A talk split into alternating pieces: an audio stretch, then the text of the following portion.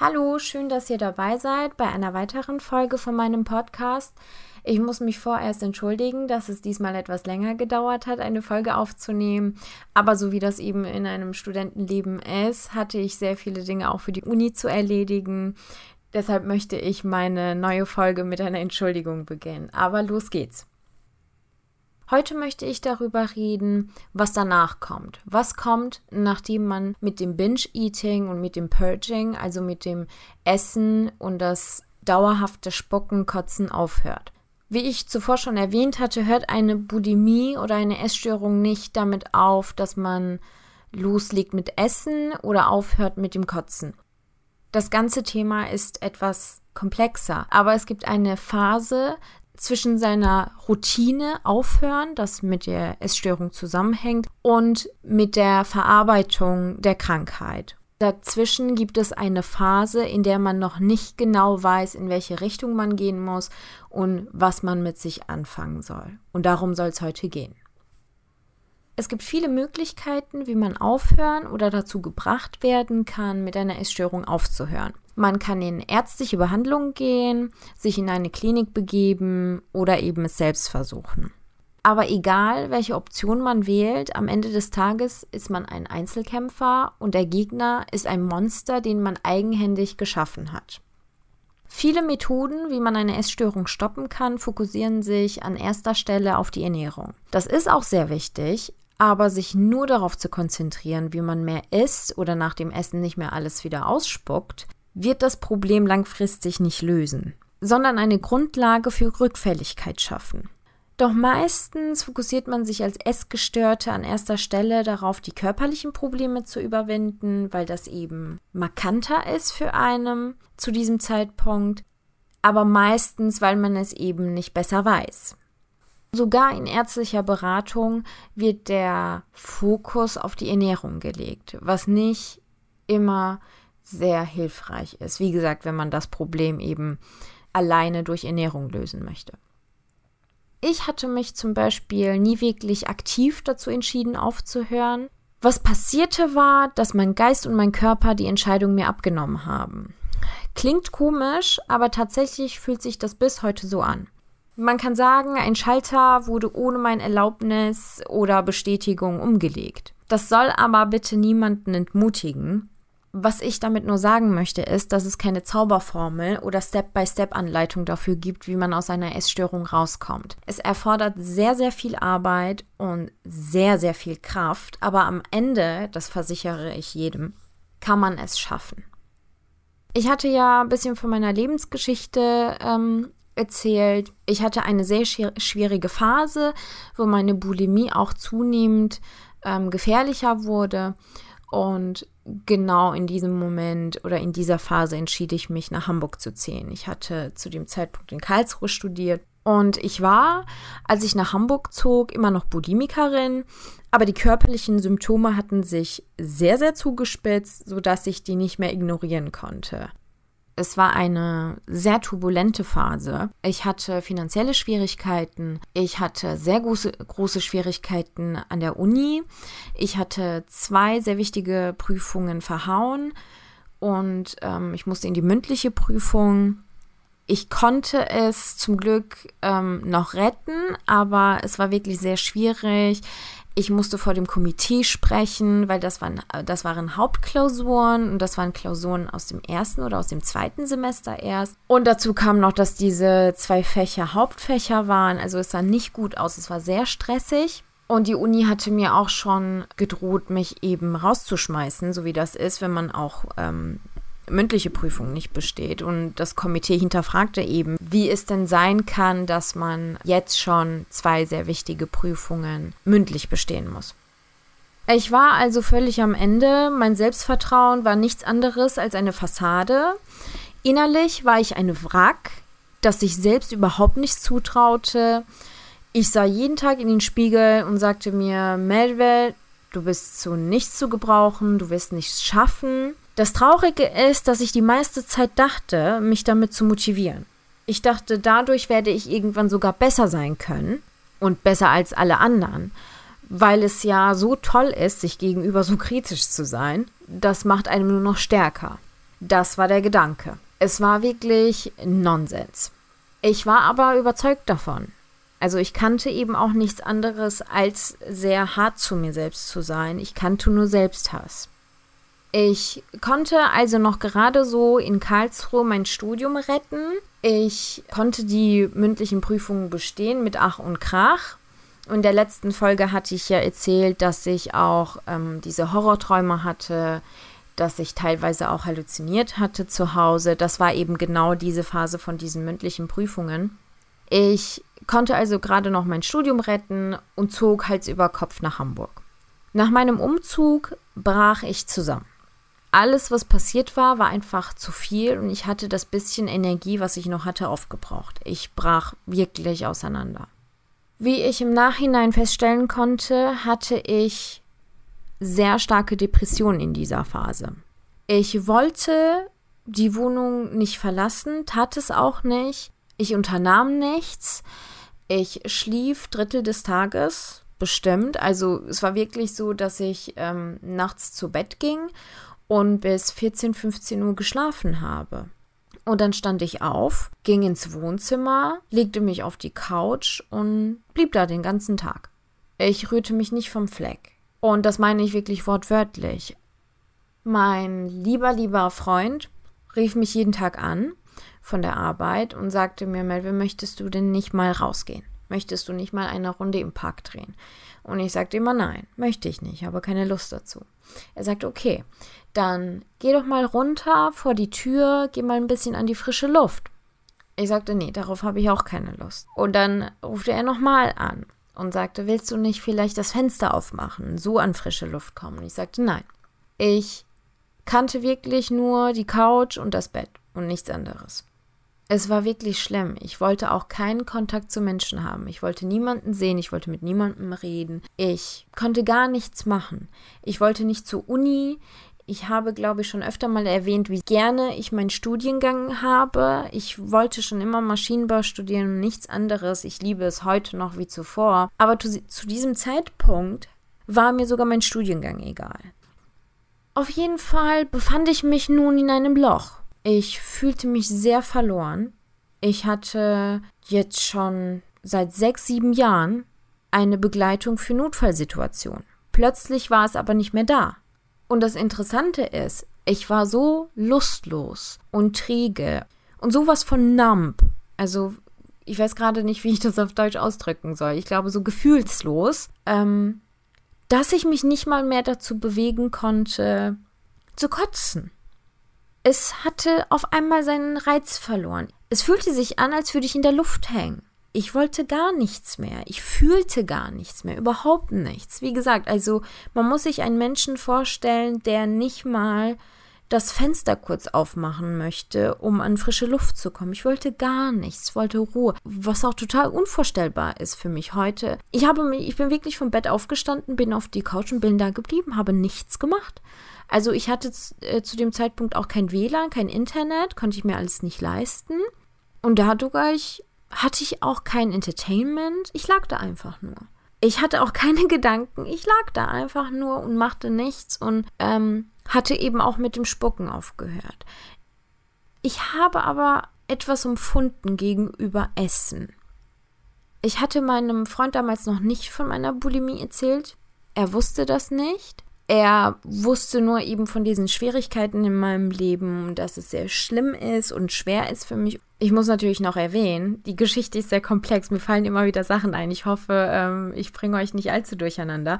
Ich muss dazu erwähnen, dass er mit mir in Karlsruhe studiert hatte und er war schon ein Jahr vor mir nach Hamburg zurückgezogen. Er kam nämlich aus Hamburg. Er kannte mich also von früher. Er wusste also auch, dass ich ein ganz komisches Verhältnis zu Essen habe. Er hat immer gesehen, wie ich nicht gegessen habe. Und da, deshalb war er dann glücklich, mich, mich beim Essen zu sehen.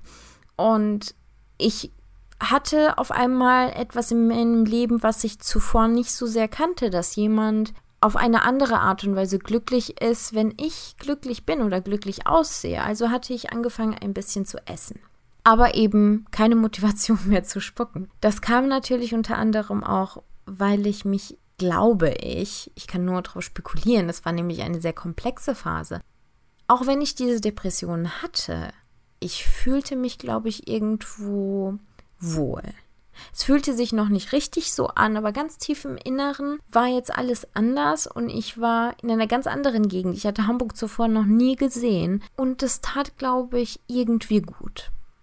Aber trotzdem, ich fühlte mich immer noch sehr, sehr schlecht.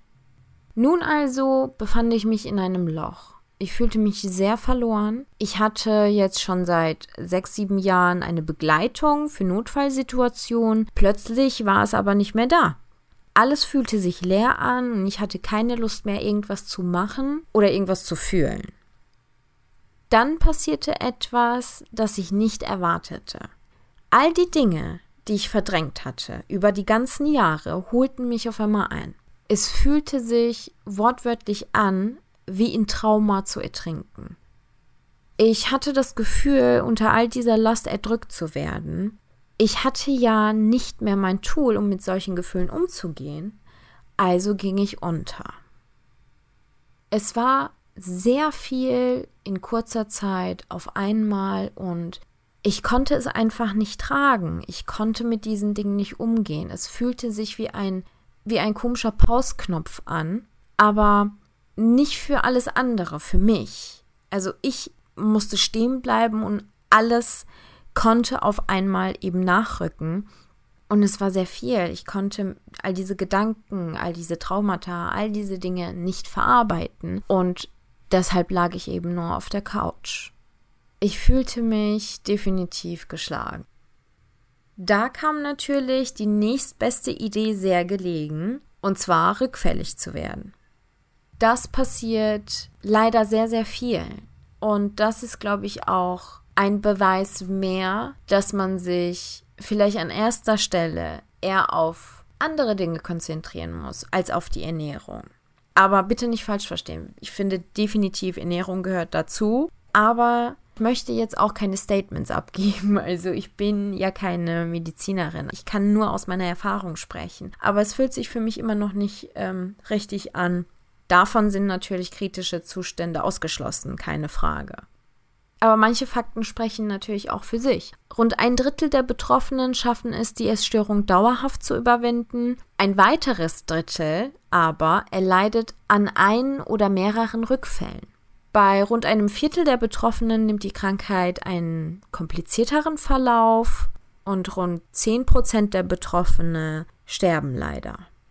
Die Rückfallquoten bei Magersucht sind tatsächlich deutlich höher als bei Bulimie oder bei Binge-Eating-Störungen. Wenn man sich äh, diese Zahlen anguckt, da sieht man ja, dass ein Drittel an ein oder mehreren Rückfällen leiden und ein Viertel leidet unter komplizierterem Verlauf. Das ist schon eine Menge. Da müsste man sich vielleicht Gedanken drüber machen, ob man die Strategie zur Heilung ein bisschen modifizieren muss. Nichtsdestotrotz schaffen die Hälfte der Patienten, die an Bulimie litten, eine vollständige Heilung. Natürlich, wenn auch meist erst nach mehrjährigem Krankheitslauf. Worauf man natürlich auch achten muss, ist, dass es sich von Rückfall nur sprechen lässt, wenn die Patientin oder der Patient vorher eine Zeit lang stabil war. Viele Betroffene werden aus Kliniken entlassen, wenn sie noch untergewichtig oder anderweitig symptomatisch sind. Und das ist die Grundlage, von der ich spreche. Durch die alleinige Konzentration auf Ernährung ist ein Sieg gegen Magersucht nicht wirklich möglich. Bei solchen Fällen kommt es nicht nur im eigentlichen Sinne zu einem Rückfall, sondern auch zu einer erneuten Verschlechterung des Krankheitsverlaufs. Da ich mir am Anfang überhaupt nicht bewusst war, dass meine Magersucht und Bulimie mehr ein psychologisches als körperliches Problem war, konzentrierte ich mich schlicht auf meine Ernährung und hatte hinterher natürlich auch mit Rückfälligkeit zu kämpfen. Und in dieser Phase, wo ich angefangen hatte, mich um meine Ernährung zu kümmern, bedeutet Ernährung nichts Besonderes.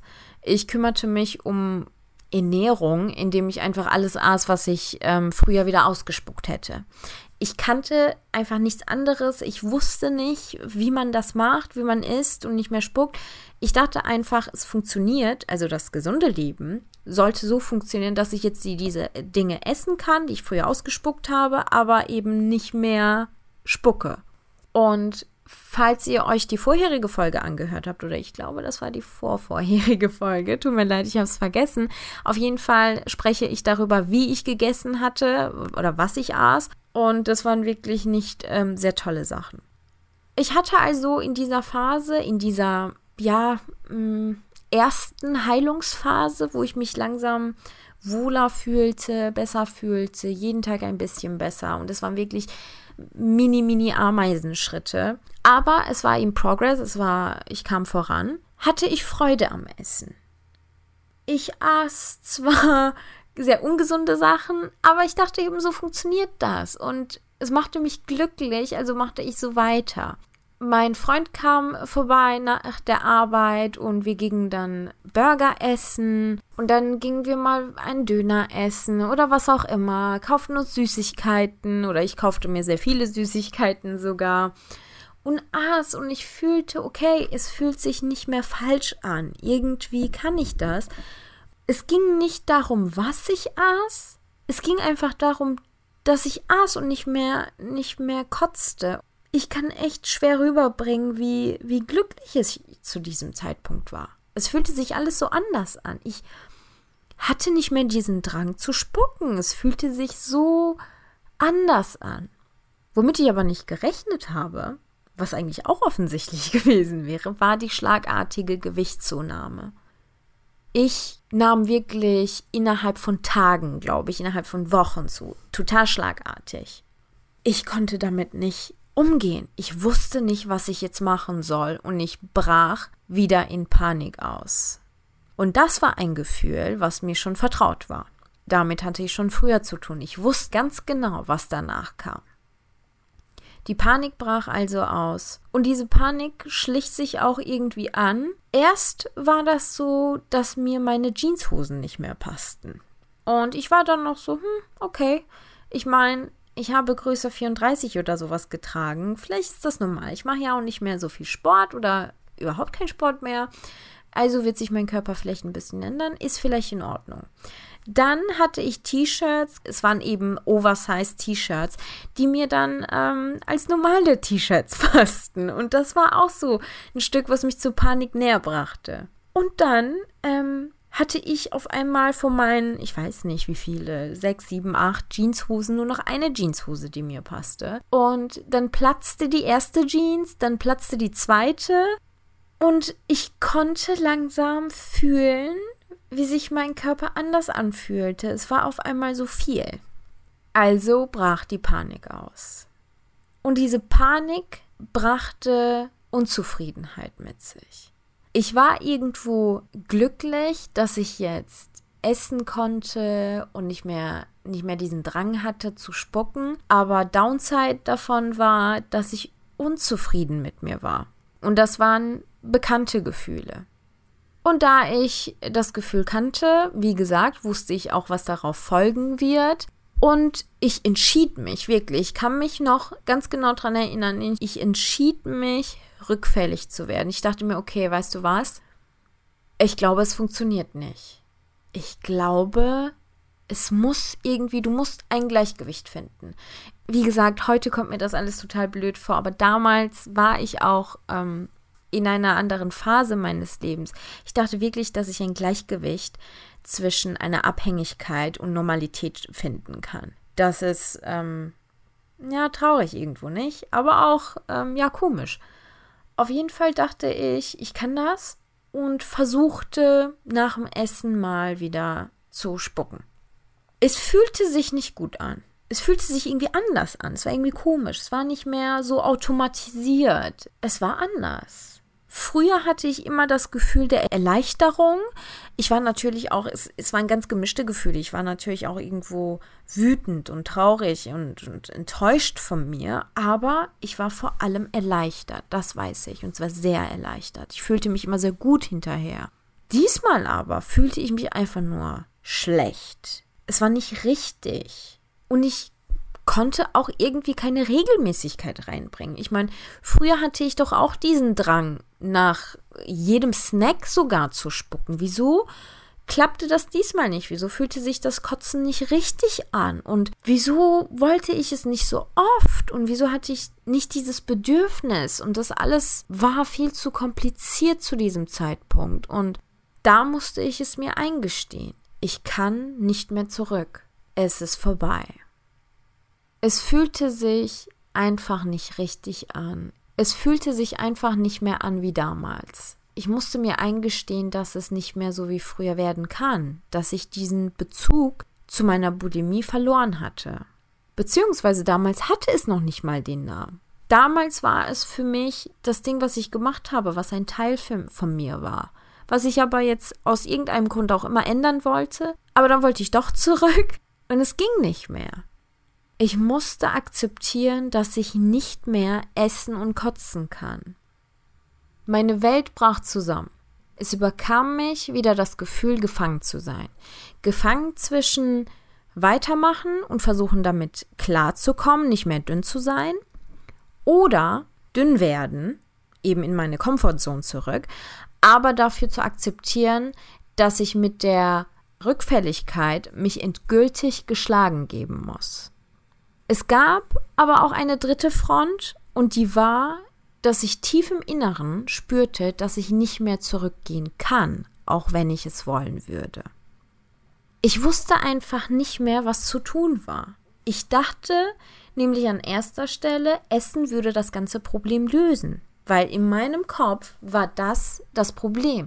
Ich hatte mir keine Gedanken darüber gemacht, dass es auch psychologische Aspekte gibt und dass das Problem etwas ganz anderes ist. Ich wusste ja nicht mal, was Bulimie ist. Ich wusste nicht, was Magersucht ist und ich wusste nicht mal, dass ich selbst davon betroffen war.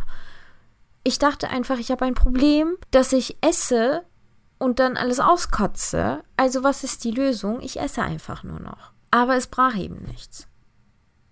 Ich habe eben dieselben Fehler gemacht, wie glaube ich die meisten der Betroffenen.